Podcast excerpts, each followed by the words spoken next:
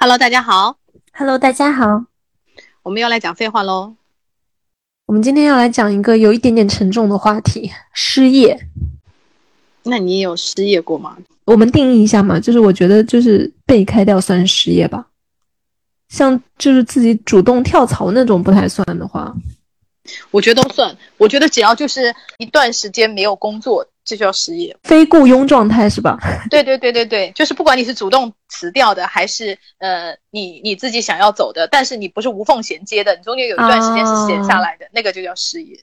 那我每次换工作，我都会空一段时间的。那最长的一段时间就是那个差不多有半年吧。然后如果按照我们这样定义的话，那就是有半年的失业了。但是那段时间我我就还好，因为那是我自己主动就不想干了，然后就是在家里待了半年。是你故意待半年，还是说对对对。你在半年中就是说呃也是一直在找，但没有找到合适的？我故意待半年，我半年中就是啥也没干，嗯我啥也没干，就那时候就是在跟你狂磕 CP 吧，然后就是 就也没有求职，就是我那时候就是真的是不想工作，因为上份工作身心很不舒服，就是我不想工作了，然后就是所以自己主动闲下来闲了半年，然后到后面就是我实在是贷款压力太大了，然后我才回去上班。OK，因为我我人生中有很长一段时间是做 freelance 的，就是都是属于无业状态，你知道吗？就是没有入职到公司。嗯，因为你知道我们做影视行业的有很多时候就是，嗯，对对对，更好笑的时候，我那时候在上海嘛，然后我的户口啊，我的那个整个就是那个我的所所有的社会关系都在上海，然后呢，因为你没有入职到任何公司，居委会啊和街道是知道的，你知道吗？因为你的档案在那边嘛，然后他就会打电话给我，问我是不是失业了。然后因为你知道他打电话来的声音就是那种关心你的老阿姨的声音，哦，然后我就不想跟他多谈，我就因为我没有办法跟他解释我是什么自由职业的，我具体在干什么，我而且你知道本人又是很不喜欢泄露隐私的人，我就跟他说，对我是失业了。然后那个阿姨就是说，你知道失业可以领低保吗？我一听到有钱拿，我就想说，哎，还不错啊。但是没有想到阿姨非常狡猾，阿姨就会怕我挂电话，才给我抛出了一个诱饵，问我要不要领低保。结果你知道吗？上海的那个低保根本不是你想领就领，而是呢，就是街道会先给你介绍工作，你那个工作干不下去才能领接。才能领低保，街道会给你介绍什么工作呢？就是去那种便利店收银那种工作，你知道吗？然 后我说哦，对不起，阿姨，这我可干不了。我说我的腰不好，不能长久在。然后阿姨估计一听就就觉得，呃，这个好吃懒做的女的，怪不得失业。原来领低保还有这种条件啊，我都不知道。对你并不是，就并不是你想说我没工作就可以领那种失业救济金的，是领不到的。所以就是失业状态对于本人来说就是常态。就是年轻的时候，因为那时候很穷啊，然后就很想赚钱。因为那个时候一个项目就是钱也很少，而且我们经常就是要垫付钱。就是比方说，因为我们那个时候是做经纪人行业的嘛，做经纪行业，你就是比方说你给艺人请那个助理，就是那种生活助理的这些钱，我们属于大经纪人，我们都要自己先垫的，你知道吗？所以那个时候你就是经济非常的困苦，你的钱都要垫到那里去，然后你到月底才能找呃找公司报销。对对对对对。嗯嗯，所以就一失业就很紧张，然后还经常怕自己就是垫不出来钱，然后每次出去还要跟公司申领那个本金的时候，嗯，你就要看会计的脸色，所以就，唉，就是一碰到就是项目停了的时候，你就会很紧张，你就会觉得就是啊，就是有一点很担心付款不知道能不能拿回来。对你就是就是吃了上顿没下顿，就是会有很紧迫的那种感觉。嗯、后来就是也在我们圈中就是遇到骗子啊，什么什么什么等等。就是遇到很多事情，对啊，我们我们我们行业就是很多骗子啊，我们行业骗子就是多到，啊，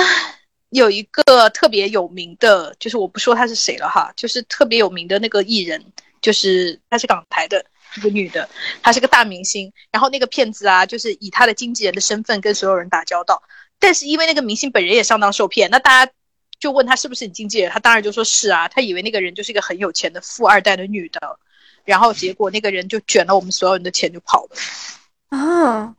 嗯，就包括那个明星的钱，然后包括我们就是比方说，呃，就是跟那个明星合作的钱呢、啊，然后他就比方说他就会说啊有这个项目啊，呃，这个大明星肯定会参演的，然后包括你打给那个大明星本人啊，大明星就说哦，OK，我听过这个项目，然后你就会觉得这个这个很可靠，对不对？然后你就会把这个项目传起来，结果这个人就是拿所有人投的钱呢、啊，然后包括这个大明星自己自己私人的财产还被他骗了嘞，跑不见了。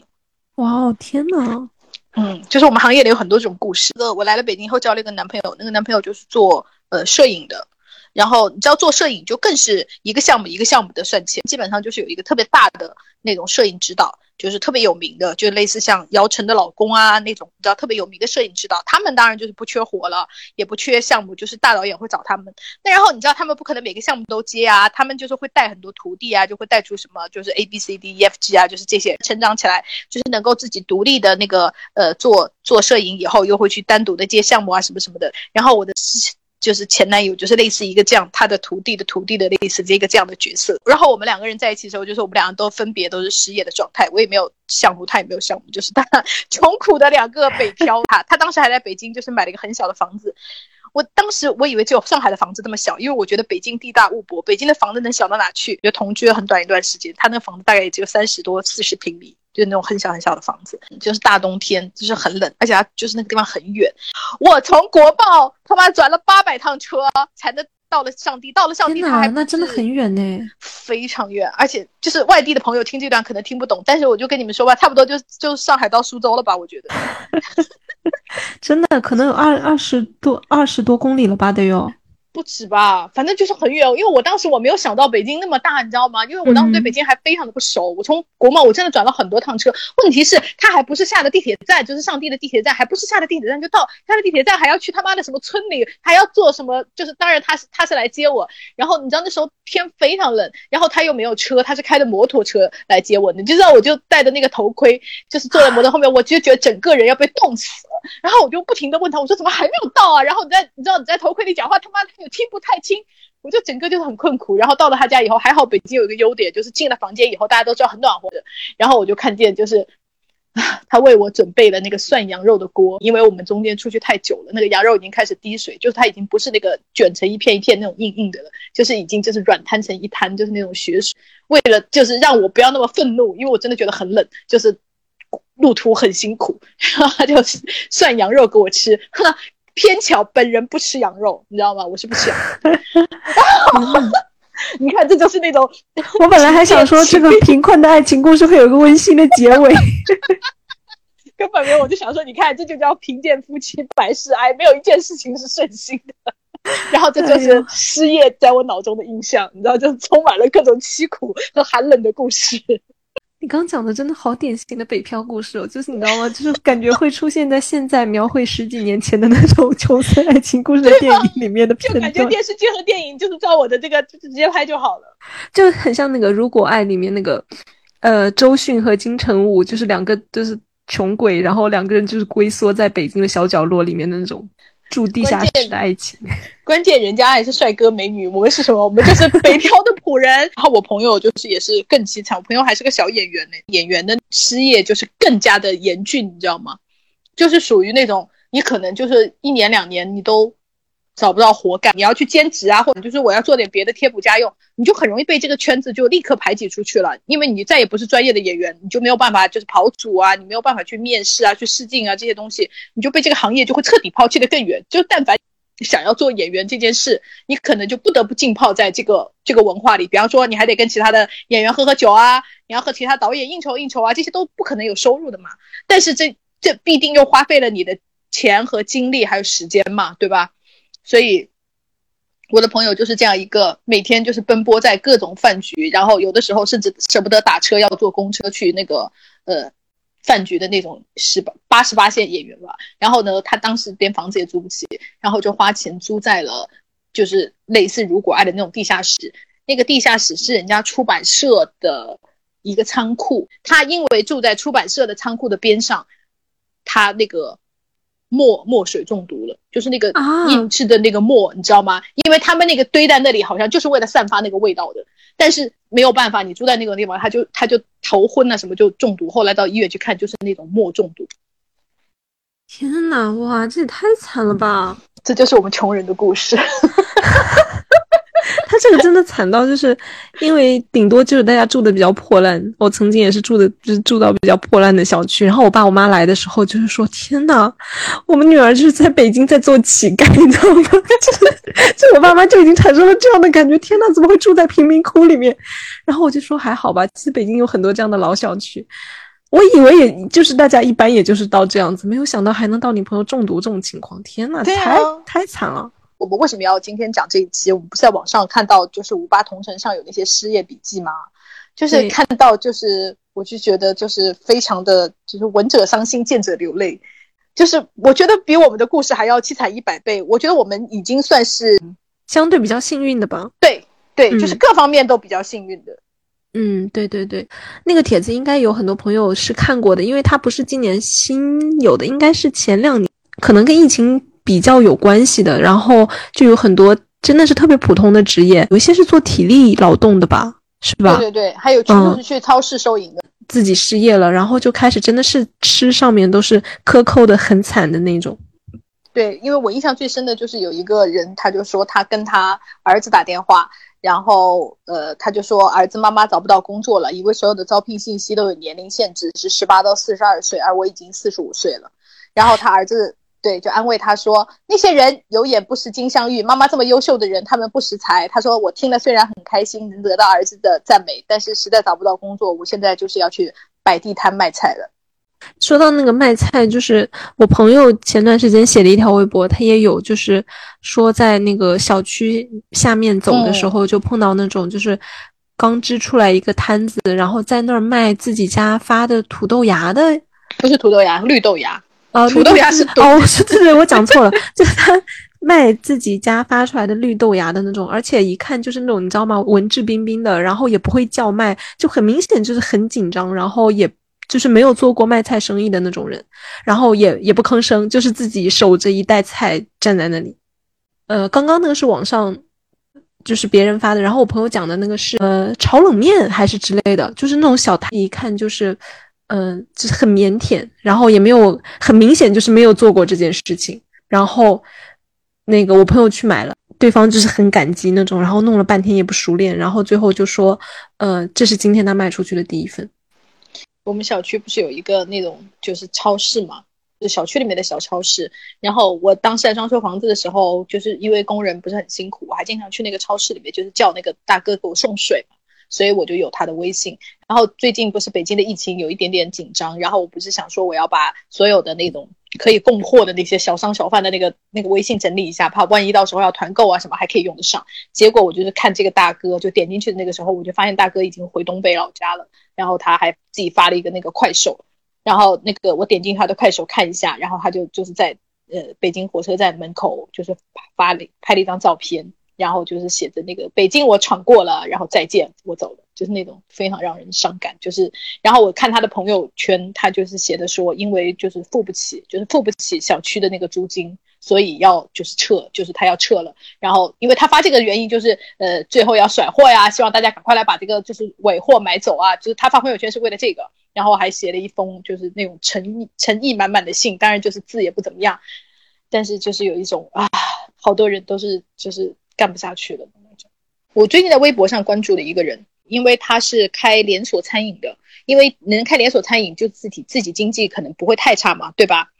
然后他就说。嗯，他疫情最困难的时候，把他的连锁餐厅全部都卖了。然后就是因为，呃，二一年的时候，他觉得就是基本上餐饮已经恢复了，他又投了钱，然后投了几百万，然后又重新在那个就是类似像万达广场啊，或者是万象城啊那种综合性的广场，像大悦城啊这种里面又投了店在杭州。没有想到就是呃，二二年年初就是嗯。风控不是更紧张了嘛？然后导致他就是实在撑不下去，然后他就说他现在就是已经到了什么程度，就是店首先先全部关掉了，因为他说你每开一天都是在亏钱，因为那个房租你不可能不付，人工也不可能不付嘛，你每坚持一天就是在亏钱。他说我实在是亏不起了，所以第一先把所有的店关掉了，然后第二个他说你你要遣散员工你没有办法，他现在已经去那个呃做网贷，就是把工资先发掉。嗯，他已经做网，他包括那个网贷的那个截图全部都发出来，他已经做网贷。他说，因为就是嗯，他说总比还要欠着人家的工资强，因为你要遣散了，很多人可能都要离开杭州，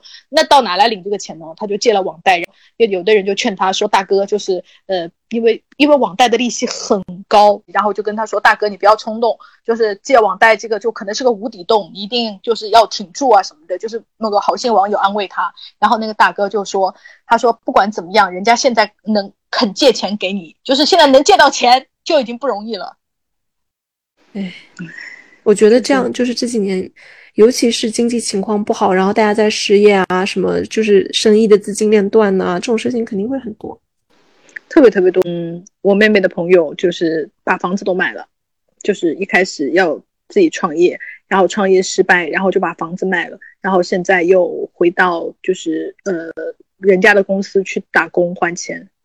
连就是也离开北京了，因为北京找不到就是特别。就是他他想要的薪资已经没有了，然后就不得不，因为他已经在北京待了很多年，就是现在也就是离开自己熟悉的地方。唉，尤其是呃最近就是新闻，大家也看到，就是各个大厂啊，好像也就是为了就是业务精简啊，也都在裁员嘛。在之前哦，就是各方面经济环境也比较好，整个行业也比较景气的时候。那很多人都会觉得，呃，好像失业啦，有这个失业经历或者被优化经历，好像对于你再找工作，好像就是，嗯，是一个劣势，对吧？因为人家就会用这个来跟你就是还价嘛，就是你的薪资还价。然后呢，我这次我就特别问了我的高管朋友。我说你们现在就是这一些会对你们造成，就是你们再招人的话会是影响吗？然后他就跟我说，呃，在现在这种经济环境下，大家都很明白，很多人的失业并不是能力不行，而是整个的这根线要砍掉。就比方说，嗯，现在有很多。呃，不管是京东也好啊，拼多多也好啊，他们的那个生鲜线都被砍掉了。很多人是因为这整根业务线被砍掉了而失业，所以还有包括之前教培啊什么的，对对对，就是就有整个教培的业务线没砍。嗯，对，它有很多都是因为政策性的被砍，所以就是在现在他们就是你因为又被优化那个已经不再是。呃，不再是一个劣势，或者不再说是属于你简历上可能你比较要 care 的东西了。所以我觉得，就是有很多朋友会担心这件事情的话，就是要可以放心。但是有一个我觉得要提醒大家的，也是我的大大企业的那个朋友跟我讲的，就是因为我原来就是我会想说跨行业啊，就是就是转行业，就是到底是很难还是不难？就比方说，我是一个学建筑，想做市场。然后呢，他就跟我说，在经济环境比较好的时候，他们一般接到这种转岗的这种呃简历要求，他们可能就是会就是会跟你谈一谈，会跟你聊一聊，你为什么想转岗呢？你比方说你建筑学的好好的，你是有什么想法呢？那比方说聊得好的话，你是非常有机会会得到这个工作的。但是现在这个环境下，在嗯面试之前就已经把这样的简历已经全部筛掉了，就他根本看不到你的简历。嗯，对口的人都已经很多了。对对对，就对口的人已经已经找不到工作了，就是他们不会再花费就是太多的精力来培养一个外行，就是没有时间再陪你从不会走到会了。大家已经现在没有这个经济条件了。然后转行业的话，我就是劝大家还是要可能要先做一些准备，就比方说你可能要去考个证啊，或者什么，你这样裸辞，或者就是说凭着自己的一头就是爱好想重新就是扎进来，那可能就是会有一些难度。哦，我刚刚想说，还有比如说，这可能也不是失业吧？就比如说，呃，还在大学的朋友，比如，然后你以后可能想找跟你本专业没有关系的工作的话，那真的要实习，因为越是经济情况不好的时候，大家越想好用的人，就是上来就是能上手用你的。然后你又想跨行业、跨专业的话，那你就是得，哎，怎么讲，证明自己的使用价值。对对对，因为我看到评论里有很多人就是说想要就是就是自己转行的经验啊，我看通常比较成功的就是转行做自媒体的，就让大家造成了一个误解，好像做自媒体很容易赚钱，但是其实因为本人也算半个自媒体吧。嗯，所以我就可以跟大家讲一下，自媒体就是非常非常难做出来，而且嗯，做自媒体的人是非常辛苦的，因为不存在什么休息时间，几乎就是待命。然后之前我做公众号的时候，就是有新闻，我们半夜就要起来写个，尤其是娱乐新闻啊，就比方说谁谁谁官宣啦，就像那个王宝强和他和他老婆离婚那个的那个那个事件呢，半夜十点钟大家就是集体起来就是写公众号。我不想写这种就是。抢时间的资讯类的，那你就必须内容要非常非常过硬。但是其实啊，内容过硬这件事情就是很很难很难做得到。你除非你有专业技巧，比方说是专业的医生，你如果有一些这样的就是很过硬的专专业背景，那我觉得就是你你可能写出来的东西很不错。但是如果你大家比方说什么情感博主、穿搭博主、时尚博主，那大家其实我我觉得其实就是水平之间没有那么多嗯分层。就是其实大家都差不多，那你如果不是抢快抢新的话，你真的就很难赢，而且还需要就是比如说粉丝的积累，它可能有很长一段的时间，可能你从开始做到你变现要好几年，那你就是怎么讲，没有其他收入的情况下能撑多久，这也是一个问题。因为就有朋友给我留言说，他辞职了，就是想自己设计做那个，嗯，是汉服还是罗娘的那种，就是那种服装，嗯。嗯，然后他家人就给他一年的限期，就是如果你一年内做不出成绩的话，就是必须要回去上班什么的。就是有家人给你托底，可能又稍微好一点。但如果你完全是靠你自己的话，那比如说你，呃，就是你自己的现金不够了，怎么办？对啊，你就打个特别简单的比方，就是像现在。上海就是临时就是封了这么几个月，如果你是那种手停口停的工作，那你就存在着一个生存的问题。如果你自己生存的问题都没有办法，就是靠熬或者是靠挺过去这样的话，那就暂时不要做这种，嗯，可能收益看上去来的比较慢的工作，就是就是作为副业先积累一段时间。对对对，要不然就是要不然，尤其是在现在这这几年，就是。呃，经济形势啊，就是各各方面风险比较大的时候，它会很容易对你的生活造成冲击。更不要说，比如说你刚刚讲的手停口停的，因为我们小区之前封的时候，呃，因为封的时间比较长，然后到后来我们小区的群里面就有人说什么时候能解封呀？我们什么时候能出去啊？因为一家人全都关在家里面，然后没有办法出去上班，又不是那种能够就是远程的那种工作，大概可能是比如说健身教练啊那种，就一定要线下的。然后他们就说，就是已经没有经济来源了，家里就是一家人都要吃饭什么啊。我看到那种，啊，而且是小区大群里面，等于都是邻居讲的嘛。然后我看到那种，我就觉得，哎，就是很很心疼。对，而且就算是你现在，就是我努力做，努力做也是可以没有那个的，因为我之前就是看那个抖音的呃主播。就是真正的带货主播，他他不干别的，他就是带货的。然后带货也很辛苦。然后我就看他讲他每天的那个生活的那个过程。他每天是早上六点钟起床，七点钟开始播。六点钟起床，那你就是刷牙洗脸呐，吃早饭呢，就是干这些琐事哈，就你生活中必须要干的事情，就四个小时是没有办法省下来的。然后七点钟开始播，七点钟播到下午大概两点，然后呢两点钟下播，然后半个小时吃午饭。呃，然后从两点半到四点半就是第二天的选品，然后呢处理一些自己生活的琐事，然后晚上大概七点到八点又睡觉，因为你第二天早上六点钟又要起来。他说每一天都是这样的，是全年无休的。因为我就说为什么要就是做成这样呢？然后后来我就看他自己写说说，因为呃你自己是一个普通的带货主播，你其实是没有什么就是粉丝粘性的。就是我为什么要来看你，就是因为你卖东西，而不是因为你可爱有趣。所以你只要一天不播，他就去看别人了。你为了要把这些人牢牢的锁在你的带货直播间，就是通过你。来买货的话，你必须要每天播，就是让他让你成为他们的一个像收视习惯一样的东西。你一旦有，就是说你懈怠一下，说啊，我今天要去跟朋友旅个游，或者我今天要跟朋友聚个会，我今天就不播了吧，明天播了吧。你的粉丝就是你可以眼睁睁的看见他们在走。然后我就想说，天呐，这个这个就是完全完全没有任何就是你自己私人快乐。那我们现在来讲一下，就是有过类似经验的朋友跟我们分享的一些小 tips。然后这朋友他说，我的一个经验是，尽量不要说自己创业过，因为创业会被认为是件上瘾的事。创业失败重新打工的人，一旦缓过气来或者有了新机会，大概率会去重新创业。我面试到这类人，哪怕能力强（括号创业过的一般都不会差），也会犹豫要不要用。简历里面就是如果不想说自己创过业，可以说自己是在亲戚介绍的小公司，以为多点机会，但实践发现不行，所以辞职了。哦，然后，但是也有人就是有不同的看法哈。然后他说，主要是要看企业的这个朋友他是猎头，他说主要还是看企业的人才画像，看企业到底希望候选人就是具备哪些特质。他说我是个猎头，服务过的部分上市客户的某些岗位，就是希望人选有创业经历，可见此人有创业精神，很拼搏，能吃苦，能站在老板的高度看问题、看全盘等等。就是也也可能跟具体的岗位有点关系，但是我听这位猎头朋友讲的，我感觉他招的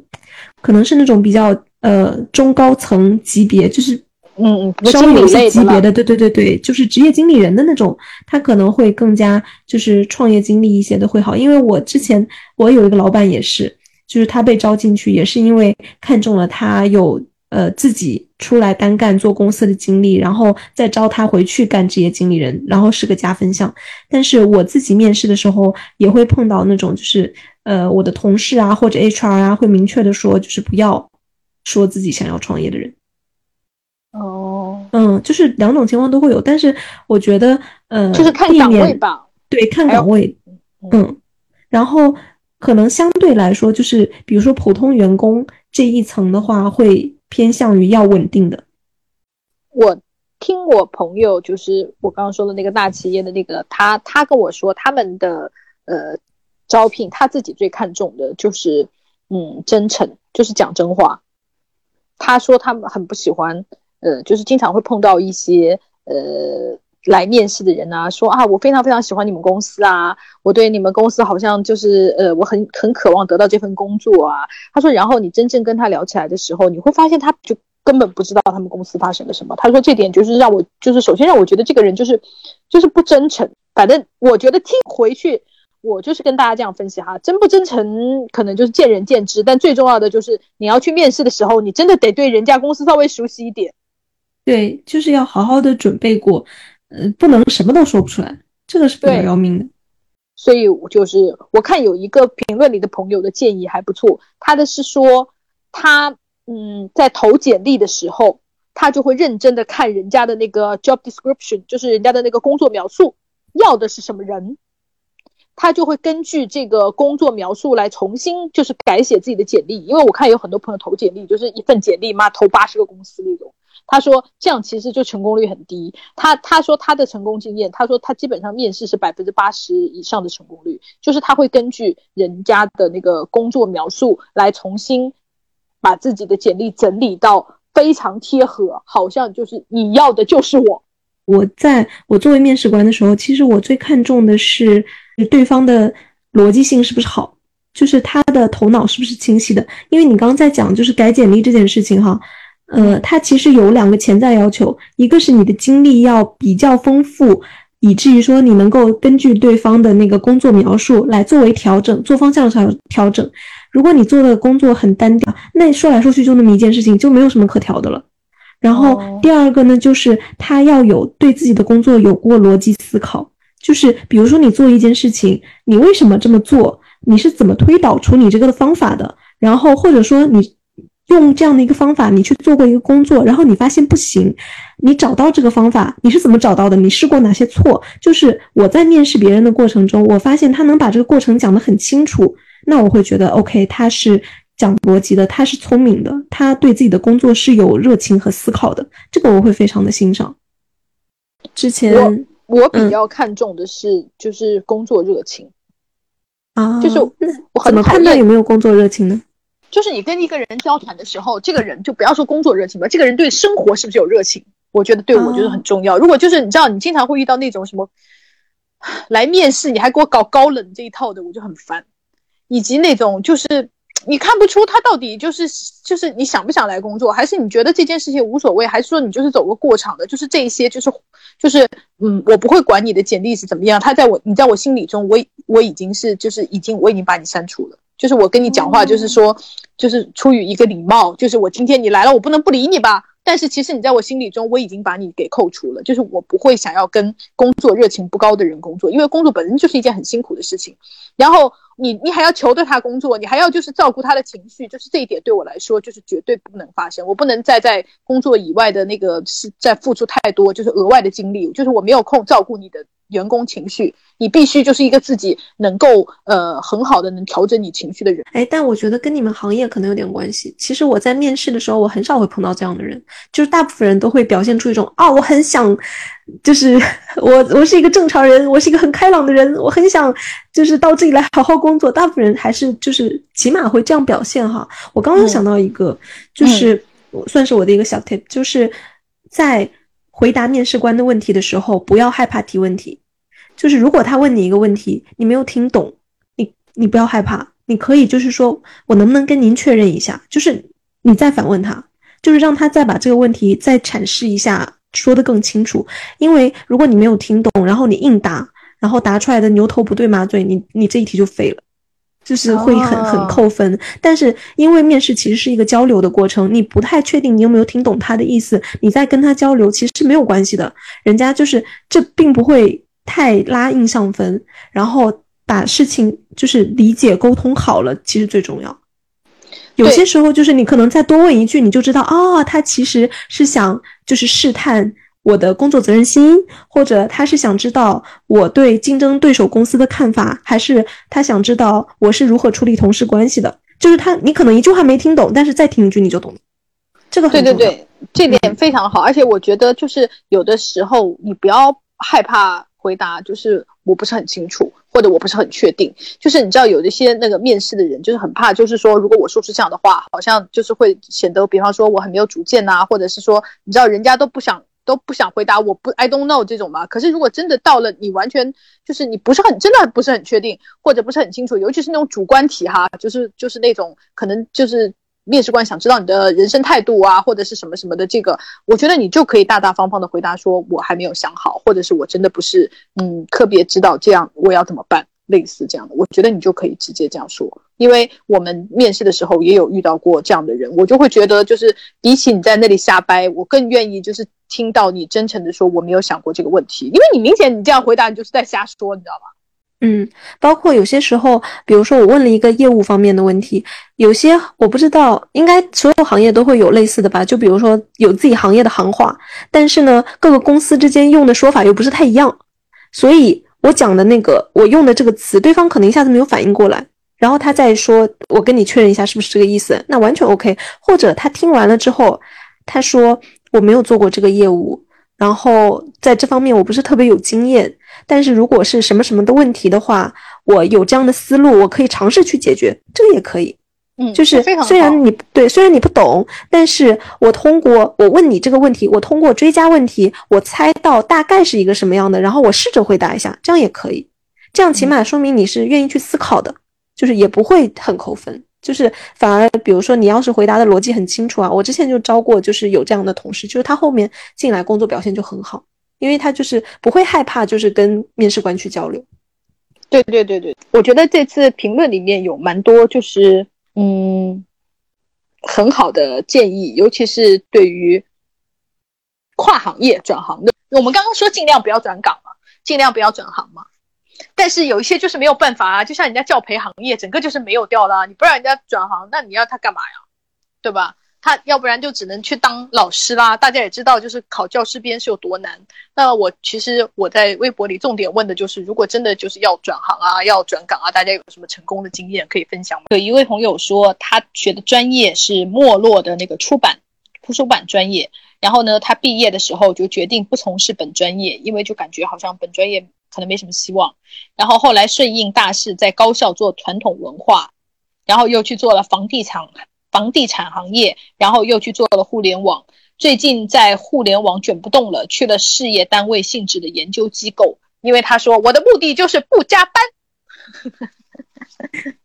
我觉得很不错，因为我觉得如果你是就是不是说是那种生存压力很大，嗯，物质欲望也比较低，然后呢，就是喜欢过一些自己的小生活。我觉得就是去一些蛮冷门的，就像他说那种什么学术机构啊，或者是那种研究机构啊，或者是什么文献机构啊。像我舅舅原来在那种博物馆做那种就是某一段就是党史的研究的那种，我我我舅舅过得非常的快乐，因为我舅舅就是很喜欢，他很喜欢自己的行业，他非常热爱历史，他非常喜欢去从那种故纸堆里，就是从比方说从当事人的采访述，然后再做整理啊。然后我我舅舅就是过得非常非常的快乐，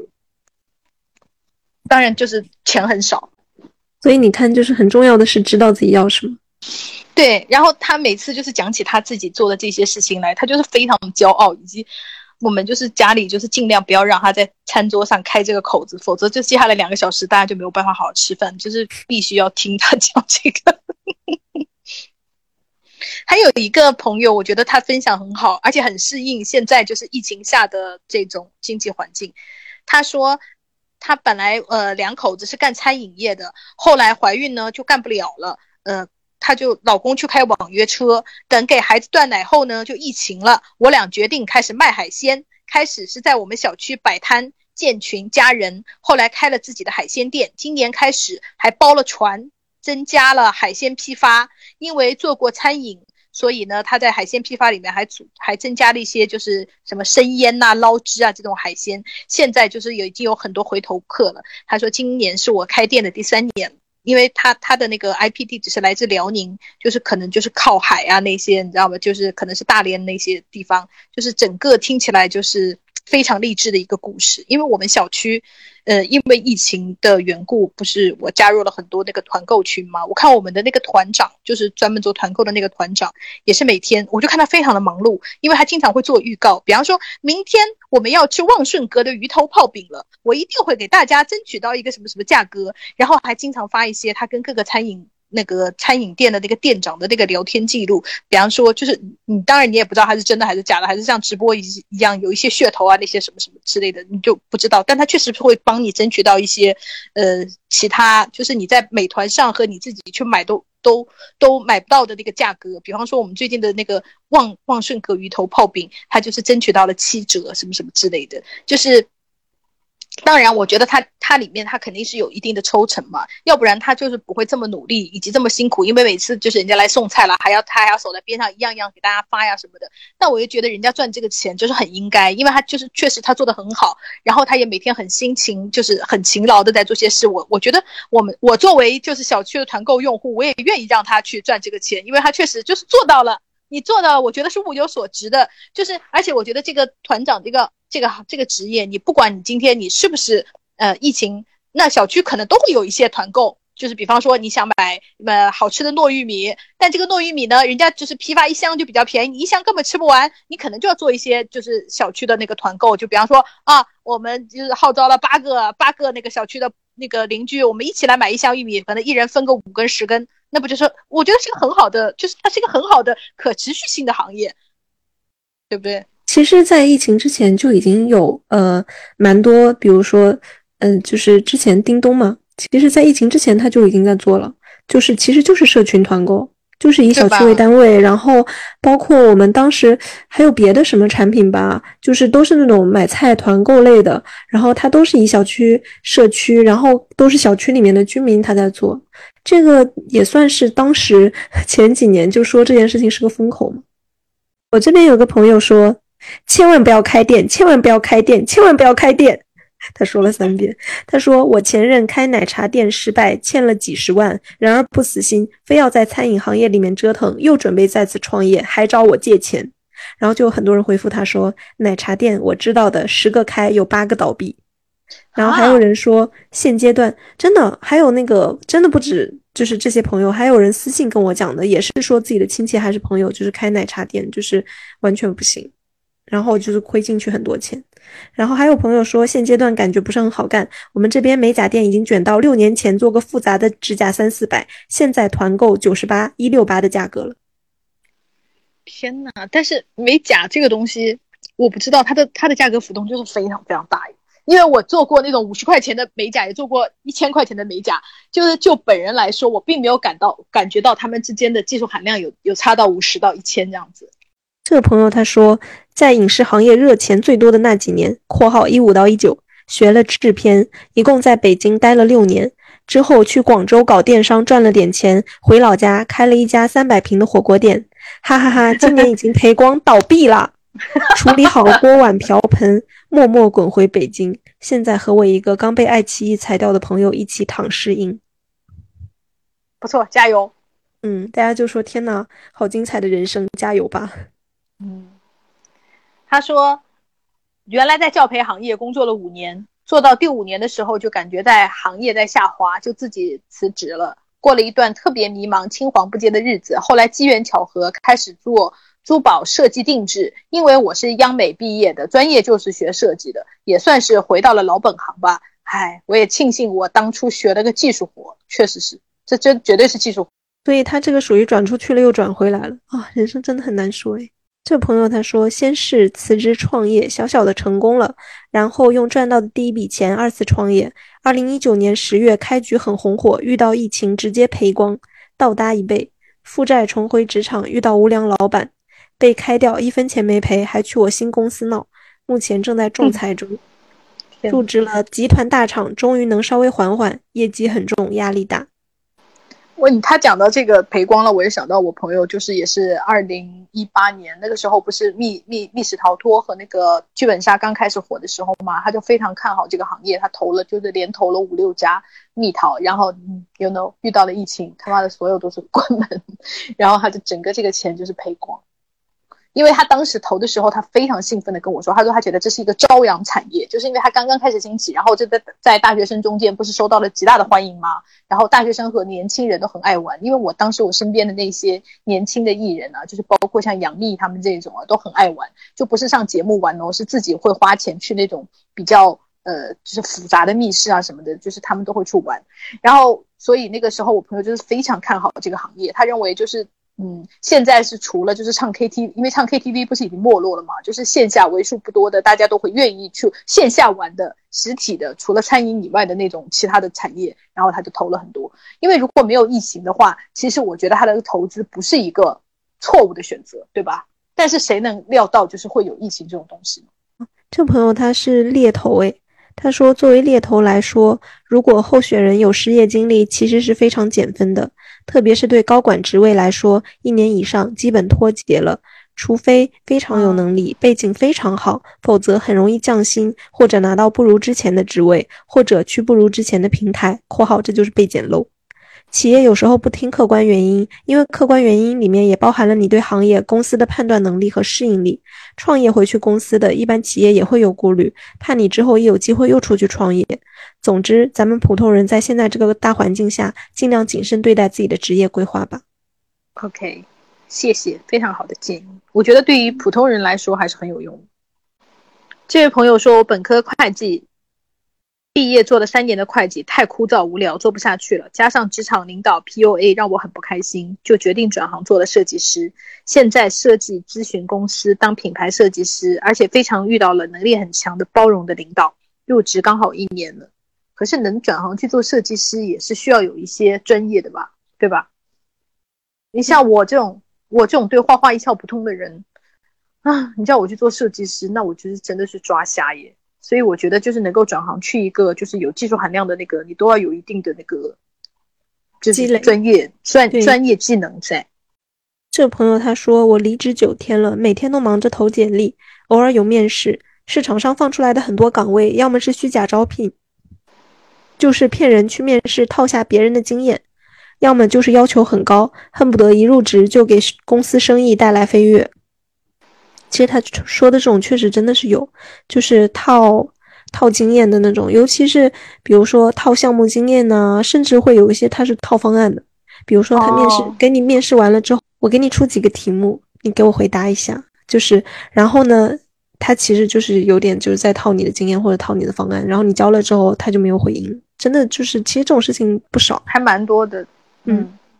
我经常就是，你知道，我们经常不是看到那种什么什么出来维权啊，什么什么公司偷了他们的方案呢？有很多都是用这种方法来骗的，嗯，就是一开始跟你要合作啊什么的。对，我不知道你合不合适，你要不然先试试看这个。就是如果我们要做一个什么什么什么什么项目，那如果你是作为那样，你会怎么设计呢？然后就骗人家的方案，但真的很不道德。这位朋友说，我之前是做国际酒店的，疫情情况下，外国人、中国人都不能住酒店了。大学学英语的，失业后在家当翻译，单价低，但是可以糊口。现在又有了口译的工作，跟着演艺公司的小老外和小男孩一起工作，算是疫情期间比较快乐的事情所以你看，他也是有专业技能的，因为他就是做口译嘛，做翻译啊，对吧？也是有，就是比方说你至少就是这一门的专业要比较好。而且口译的要求很高诶，口译本身的基础薪水就是也是蛮好的，因为口译就是对你的临场反应要求也很高。嗯，但口译还好一点，就是他不会要求很精确。嗯，就是原来，对对对，原来我们我们做，因为我也是英语专业毕业的嘛，然后我们去做口译的时候，就是你大概意思能懂，就是能交流就行。因为你不是做那种呃，就是某个行业内的专门的口译，那你有一些就是名词，你可能就要译得特别精准。比方说你是医疗行业的啊，你就有一些词，就是像我们这种外行是没有办法去做医疗行业的口译的，你知道吧？我们做口译大概就是比方说有哪个外国考察团呐，什么什么的，或那个比方说呃老外会有很重很重的口音，其实我们也听不是特别特别完全每个词都能听懂，但是其实你要大概意思大差不差，就是其实是 OK 的，没问题。嗯。我其实是也是给大家一个就是那种信心，就是你就是不要把口译看到那么难，就是你知道我们英语行业的人，还有的人就是也仍然觉得就是口译这件事情就是是就是门槛很高。但是本人作为一个英语也不咋样的人，告诉你们就是没有问题的，胆子大。因为我当时觉得是就是你知道赶鸭子上架，就是突然当时没人了，就是叫我去。然后呢，我身为一个靠着英语专业就是应聘进去的员工，我也不能此刻说我英语不行。我就硬在头皮上，后来你就发现硬头皮上还可以，就是可能美剧看的比较多吧，就是大大差不差，你都都甚至被我蒙对了一个词，因为当时老外就讲了一个我要喝一个什么什么发酵牛奶，发酵这个词老子根本不知道什么意思，可是当时那种情况下我就猜了一下，没有想到被我蒙中了，然后就是整个就是中方人大为震惊，说哇发酵这个词你也知道什么什么的，然后后来就是 就是运气好，其实我根本不知道那个词是发酵的意思。所以大家就是有的时候你知道吗？就是啊，就跟韦小宝一样的，先他妈冲上去再说。对，嗯啊，这个朋友说，二零二零年从大厂裸辞考研，二战失败，现在已经回不去大厂了。唉，这种真的有很多类似的就是跟他类似的故事，比如说，嗯，本来是想就是无缝衔接的跳槽的，结果刚好赶上了新工作的那个。这个朋友他是说，本来是三月底找到了新工作，然后通知我四月一号去入职，结果三月三十号我们封城了，新公司通知我不用入职了，因为肯定今年生意不好，这个岗位不需要增加人员了。解封后很多公司倒闭，没有合适的工作，然后我就一直闲到现在。这就属于怎么讲？哎，赶上了。对，就是没办法，就是整个大环境行业不好，就是你没封城，你去。你去了也可能也要被优化掉。然后这个朋友他说被劝退了，算是前公司的老员工吧。领导拿前年的小事出来说，看来是找不到理由了。因为刚刚那个妹妹讲的那个，就让我想起了，大概是去年九月份的时候，有一个妹妹在我们直播的时候连线进来，说她当时特别想去新西兰，并且她已经在考，嗯，考雅思还是在考那个。加 E 我忘了，然后呢，他当时就是很挣扎，因为他也在大厂，应该他不是在腾讯，就是在网易吧，就是那种北京的大厂。他当时他他和他男朋友两个人都是在大厂，所以他当时很挣扎，到底要不要下定决心去新西兰，还是留在大厂？我现在就是很想知道他现在过得怎么样，因为我不知道他当时做的就是被 the decision 是什么哈，因为他当时。嗯，因为她男朋友没有那么想去，但是她是说我是一定要去的，但是我就是没有想到是没有想好是现在去还是等一等再去，就是不知道她现在有没有顺利的去新西兰，还是说还在大厂，还是说跟刚刚那个妹妹一样的，就是把大厂工作辞掉了也回不去大厂，就是 不知道这个妹妹现在的命运是什么样的。这个朋友他说，在师傅的店做了一段时间的纹身师。生意被疫情搞得青黄不接，现在离开去做移动的话务员了。最近正在参加培训，挺好的，先有一个稳定的工作吧。这个朋友他说：“我只能说有个好闺蜜很很很重要。闺蜜找到更理想的工作离职了，她把我推荐给公司，于是我这个旅游业失业人士顺利进入不差钱老牌外企，做每天只需居家工作一小时的全职无脑小碎碎。”我感谢闺蜜一辈子，嗯，真不错，嗯，大家真的，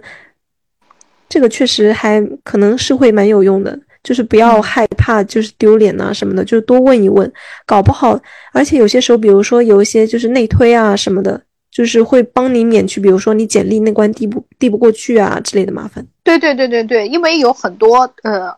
呃，就是我朋友跟我说，他们拿到的简历都是通过朋友推荐的。因为你要通过 HR 的话，HR 会筛掉一批嘛，你很可能根本就是你的简历根本就到不了那种老板手上。那如果你通过熟人或者朋友，至少你还比其他人的就是机会要多很多。对对对，嗯，我看这个朋友真的很励志。他说他是外行的空姐，转行做了审计。人家说哈，这怎么怎么能做的呢？他说我之前在嗯某四大工作了四个月，就是四大审计公司啊，像普华永道那种一样。做了四个月，最早下班时间是晚上十一点，最晚一次到凌晨一点多，完全没有私人时间。嗯，稍微有些时间我就抓紧看书备考 CPA，就是，就是没有办法，就是现在只能就是受不了受，就是承受这种工作强度。这个朋友他说，年前被互联网企业裁员，年后入职了一家传统公司，不适应工作氛围，存在同事喜欢开黄腔、语言骚扰。上周裸辞了，才毕业没多久，知道工作难找，但还是决定更要给自己点时间。那我觉得确实就是工作环境很不好的话，自己也会痛苦了。嗯，因为你一天是有八小时及以上的时间是在工作环境中的。如果你一想到工作你就痛苦想吐的话，那你还是早点辞职吧，因为就是真的对你的个人健康也不好。一九年三月，我关闭了手上两家实体店，又贷了二十万投到另一个店里，一直不顺利，没有分红。一九年九月盘点账务，负债一百三十万，生无可恋。从零开始尝试做主播，后来机缘巧合和朋友合作开了直播公司，之后撕逼。股东退股，现在自己一个人做公司。这个月到今天十九号，我赚了六万多块，嗯，还是比较就是传奇的人生。然后这个朋友是说，当时也就是经历了站在天台上想跳下去的那个瞬间。嗯，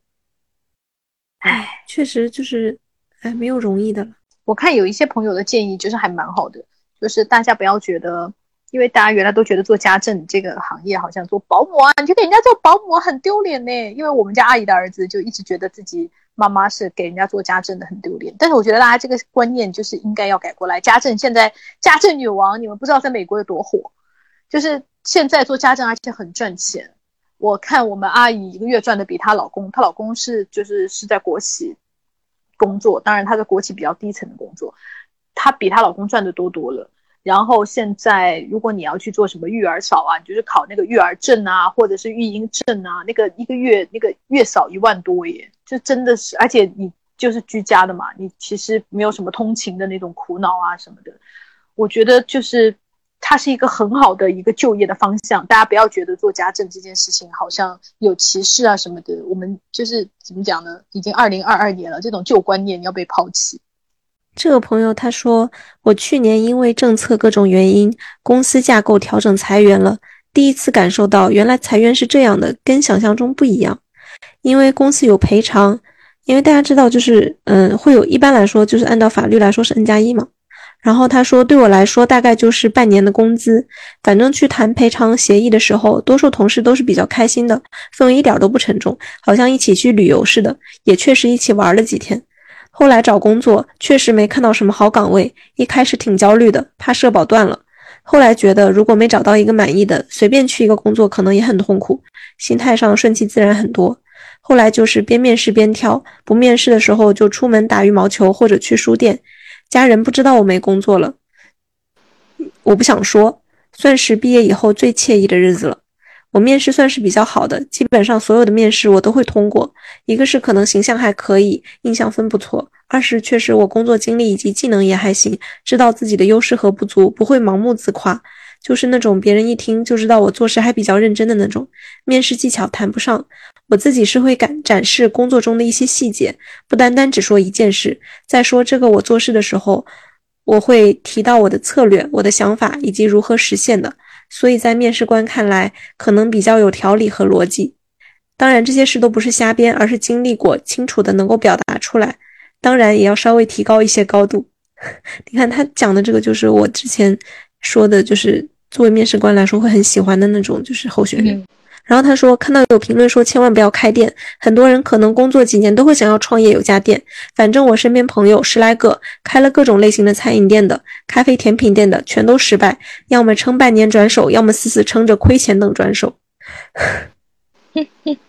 天哪，到底有没有成功的餐饮业的老板？可能餐饮这几年确实比较艰难吧，连那个汪小菲都亏了那么多。嗯，这个朋友说，我一零年研究生毕业，顺利考编进入职校，后来因为各种对接不到位，对接不到位，以后就是去回家生孩子了。生完孩子以后，导致转变没有成功，一五年失业。兜兜转转回家之后，去了我们这边最好的民办学校，现在做高中老师。民办没有编制，但薪水在家乡还不错，老师也比较器器重。只是我就是职称啊，什么都要重新开始，比同龄人都晚了很多。但我觉得还不算晚呢。现在就是你在一个稳定的呃民办学校当老师，然后收入又不错的话，已经是一个比较好的选择。就是我还采访了一个，就是我的猎头朋友，然后他是专门做那个高管的项目的，就是他是帮呃甲方挑选那种类似职业经理人的那种，然后我就问他有没有一些，比如说甲方的呃或者就是招聘的他们的一些小要求呀，或者一些比较特别的东西啊，然后他就说其实没有一定之规，就是包括我之前问他说失业的影响大不大，他就说。就是完全就是看人，包括一般大家会认为就是名校会比较好嘛。他说他有个甲方就是特别不喜欢清华的，他说会有甲方对名校学生就是怕他们眼高手低，会有这种隐忧。哦，然后他说，尤其是对年轻高管来讲，就是结合他们的那些职业成长路径啊，然后甲方就会有自己的偏见 stereotype 的那种。然后呢？就是同样的一个素质，有些可能就会特别喜欢，有些可能就会特别排斥。然后还有比如说那种，嗯，还有小标准，大家一般都会觉得就是，嗯，频繁跳槽是不好的嘛。那么到底多少，就是多久跳一次算是频繁的呢？就是各个行业其实都不不太一样。比如说，呃，你可能在互联网行业里面，那三五年已经是很时间很长了，相对来说哈。就是不算是不算是说给人感觉说啊，你才进去半年你就走了那种，不是。但是他说，呃，高管的话每三年换，对有些甲方来说就是个红灯了。就是有一些行业啊，就是很不喜欢。就是还有他说有一些，比如说面试的时候啊，戴名表啊和漂亮袖扣呀，甲方老板就会感觉嗯太张扬不务实。就是还有呢。对对对对对，会有这种，我就觉得这个真的很很很很特别。有些人就不一定会注意这些东西，有些人就会很不喜欢。啊，他说，包括呃，我们刚刚讲那个跳槽太频繁的事情，然后呢，但是也会有一些甲方他会觉得在同一间企业待太久，就会质疑说是不是没有人要你？哦，对对对，哎，真的很不一样哎。对，这个真的很不一样，所以我就觉得哇哦，就是真的没有一定的。然后他说还有地产行业的猎头说有甲方要请大师看面相。啊嗯，我就觉得应该是很重要的岗位吧？嗯，对对对，因为他们都是做高管的嘛，就是普通员工，我觉得应该是不至于。然后他说。嗯，还有比如说年龄歧视啊之类的，其实也会有。比如说年龄大于五十五的就不要啊，这些包括还有一些是有性别偏见什么的，他说都会有。他说他在工作中他就会尽量就是嗯避免，比如说女性候选人在这方面吃亏什么的。但是碰到他也会啊，就是很心痛什么的，就很很难讲。但是也有些就是甲方他会喜欢女性候选人，就是尤其是他说觉得这些年变多了。嗯，然后他说，但是大家也不用太那个，说他说觉得也是双向的，候选人有很多自己的原则和理由可以拒绝一个甲方，battle 起来真的是一山还比一山高。嗯，然后硬指标就不说了，有些是会嫌弃面试流程拖太久没有诚意，然后呢，还有就是不给就是远程办公的甲方不喜欢，还有就是缴那个公积金不缴到顶就不去的。嗯。嗯，还有不喜欢老板是本地高管的，然后还有觉得离家太远，居要需居然需要坐地铁，太辛苦了什么的，就是哇，好多呢。但是我听完了，我就觉得天呐，就是高管的世界跟我们普通人找工作真的好不一样。因为你刚刚提到那个还蛮有意思的，就是 算命的，因为我我原来在一个剧组里也是，最后他们挑演员挑了，就是就是最后。剩两个主演，他们挑了其中一个，然后我就是很好奇的问理由是什么。他说因为那个那个另外一个属羊的和导演不合。我说啊，万万没有想到是这种理由，你知道吗？因为我以为就是说什么，比方说呃和这个角色的契合度啊，我我我我我一般因为是这种理由，没有万万没有想到就是是一些封建迷信的理由。我听这些故事，我就会觉得啊，大家说那么多，总结那么多规律，但是到最后就是是人对人的了。所以真的是有随机性在里面，而且我觉得还有很多，就是你知道人就是有眼缘的啊，对不对？有的人你就是看的，就是比方说这个这个这个人，你会觉得他气场跟你很合，你就会愿意跟这样的人一起工作。然后有的人他也没有什么错，可是你就是觉得啊，这个面相是我不喜欢的耶。然后相对于之下，就是比方说两个候选人之间，你可能就是会偏向那个你愿意合作的那个人，但没有任何理由，你落选也你也没有任何错，你可能就是跟那个人就没有那么合拍而已，或者和这个公司没有那么有缘分而已。嗯。其实也不一定是坏事啦，因为就是你跟他明明不合，进去可能会很痛苦。对对对，所以我就说，哎呀，就是就是各有各的命运，各有各的缘分。嗯，就希望大家，嗯，想要就是找到想要找工作的都找到就是合心意的，然后尽量在怎么讲，尽量在这些年，就是经济形势啊，包括整个形势不是特别稳定的时候，都能找到属于自己的怎么讲比较可心的工作。对，然后也希望我们这一期节目能给你带来一些小小的帮助和小小的快乐。因为讲真的，我们也是就是不知道能够为大家做一些什么。那然后就是，如果你听到这一期对你有小小的帮助的话，其实我们觉得啊，我们也也算是有一点点作用。嗯，对，好，好，那我们这一期就到这里喽，拜拜，谢谢大家，拜拜。